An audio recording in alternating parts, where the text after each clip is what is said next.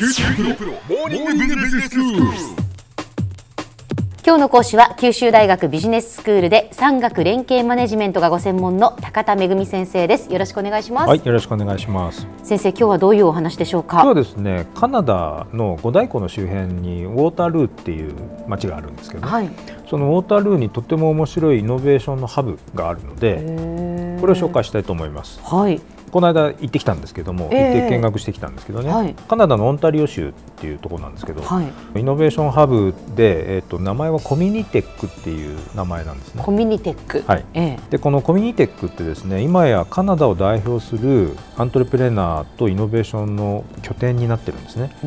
で特に技術系の企業に対してはい。まだビジネスがこう始まってない非常にこう初期の段階からえ結構事業が大きくなって成長しているその拡大のステージまであの結構切れ目なくサポートしてるんですね。へえいろんなスタートアップ企業がですね、まあ、ベンチャー企業が周りに立地をしているので、はい。まあ、そういうベンチャー企業スタートアップ企業が大企業と連携してイノベーションに取り組むためのイノベーションラボっていう仕組みも整えてるうーん。で基本的にはあの会員制を持っていて、ええ。で会員企業が大体100社いるとほいうことなんですけれどもその100社の会員企業の経済インパクトっていうのが1.7ビリオンドルっていうから、まあ、1ドル100円換算して1700億円というですね非常に大きなインパクトを持ってるんですね。それで基本的にすごくオープンドアなポリシーで、うん起業家とかそれから投資家がフラッと入ってきてだべってってまた帰っていくみたいないうことがこう非常に自由な雰囲気が形成されているというのが特徴なんです。じゃあそのまあコミュニティックという名前の通りじゃないですけど、こうコミュニケーションの場、情報交換の場としてもそうなんですその活用されているってことなんですねおっ。しゃる通りなんですね。うんうんうんなのでコミュニティとかコミュニケーションとか、ええまあそういうところが多分この会社というか組織のですね非常にポイントだと思いますね。で設立って1997年に遡ります。もうこれまでですね1100社以上の創業と成長を支援してきてそれでウォータールー地域とかカナダの経済にすごく大きく貢献してるんですね。今彼らが持ってる施設っていうの管理してる施設っていうのが7500平米。これに周辺を含めて1000社以上のコミュニティをこうまさにコミュニテックコミュニティを形成してるんですね。でこの施設を見学に行ったんですけれども、はいはい。古いあのレンガ造りの倉庫えを改装して、まあ、ガラスとか鉄とかをうまく使ったあの近代的なデザインとうまくブレンドさせてとってもまあおしゃれな雰囲気なんですけどへで非常にその空間が面白いんですよね。全体がこう見渡せるようになっていてそのそれだけオープンなんですけどそのオープンなスペースのあっちこっちに打ち合わせのスペースが作ってあってであっちこっちでいろんなことが起こってるっていうあの雰囲気がもうパッとフロアを見渡すと分かっちゃう。そんな感じなんですね。それであのフロアを変わるとこのコミテックで最初創業してその後非常に大きく成長した D2L って言ってですね教育関係の支援ツールを開発してるんですけどそこはもう今や500人規模の従業員になってで、まあ、そこで非常にこう成長した企業もまだその中に立地してるっていうような、まあ、そんな組織なんです。それでコミュニティってじゃあ一体何のサービスを提供してるの、と何のサービスを提供してでそんなイノベーションのハブになってるの？っていうことなんですけど、はい。まずですね優れた人材を非常によく知っていてその人材の紹介っていうのを非常に適切にやってるんですね。うん。あのスタートアップとかですね、えは人材が不足をするんですね、え。でその不足した人材にあここだったらいいこういう人がいいだろうっていうのがよく分かっていてでかつ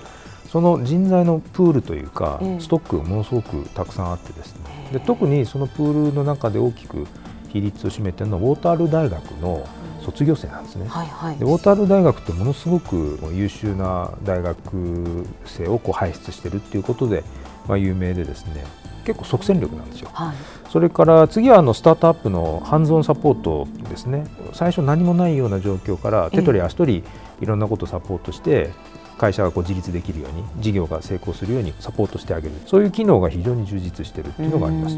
3つ目はこれは面白くって大企業がですね結構立地してるんですね。でで入居してるんですよ。でコーポレートイノベーションプログラムっていうのがあるんですけれども、まあ、そういったことをマネジメントしていると。はい。それからあとはですねコミュニテックデータハブって言ってあの AI ですね人工知能とかそれから自動運転とかサイバーセキュリティとかって非常にこう進んだ領域で新しい産業を起こしていこうっていうようなそういうこう動きをかなり注力してやってるっていうのがあります。それからあと新しいビジネスやるときに欠かせないお金ですね。はいでエンジェルとかベンチャーファンドなんかにこうアクセスできるようなそういう環境を整えると、それからあとはまあ地域の中で新しいキャリアを獲得したり高度な人材ネットワークへのアクセスをこう保障してたりというような、まあ、そういったことを総合的に提供することによって非常にレベルが高いサービスを提供していることによってその地域の企業っていうのはものすごく満足してその地域にウォータールーに居続けるということが起こってるんですよ。はい。それでウォータールーってですね実は人口規模って50万人に過ぎないんで、うん。ちょっと街中出るともう農業地帯がずっと続いてるような、まあ、そういうところなんですけどあの地域性というかええには共同でみんな作業しましょうっていう風土がものすごく強くあるらしいんですね。はいはい昔納屋を作ったりする時って近所の人が総出で手伝って誰かのところの納屋を作るとかっていうのそういうことをみんな進んで協力するっていう風土がずっとやっぱこの地域って根強かったらしいんですね。だから立場が違ってもお互いに協力し合うような風土があってでそれが今のこのウォータールーのイノベーティブなコミュニティ形成のこうある種の価値観を作ってるっていうことにつながってるんだっていうのをこのコミュニテックの関係者はこの間言ってたんですね。うんでまあそんなこんなのこう地域のリソースをあのうまく活用して今ウォータールーっていうのはグローバルに、えっとスタートアップのエコシステムっていうのがランキングがあるところが発表を毎年してるんですけども、トップ10入りを目指せるレベルまでランクが上がってきてるんですね。産業がない中でハイテクでイノベーションのハブを築き上げてきたこのウォータールーっていう地域って福岡とか、まあ、あるいは九州大学とかにも参考になる点があるんじゃないかなというふうに思ったってことです。では先生今日のまとめをお願いします。はい、人口わずか50万人のカナダのウォータールー地域っていうのは世界的なイノベーションのハブとして急成長してるんです。その背景にはコミュニテックという組織によるさまざまな、まあ、コーディネーションとかあるいはウォータル大学から輩出されている優れた技術系の人材あるいはもっと言うとこう地域の中でお互いに協力し合うそういう風土を持った地域性っていうのが、えーそういうイノベーションのハブとしての成長を支えてきたっていうことがあります。今日の講師は九州大学ビジネススクールで産学連携マネジメントがご専門の高田恵先生でした。どうもありがとうございました、はい、ありがとうございました。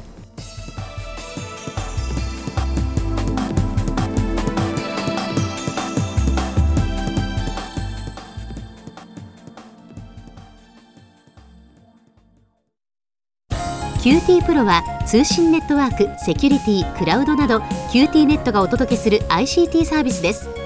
九州中に展開した光ファイバー網を基盤に一番身近なビジネスパートナーとして九州の企業自治体の皆様をサポートします。詳しくは QT プロで検索を。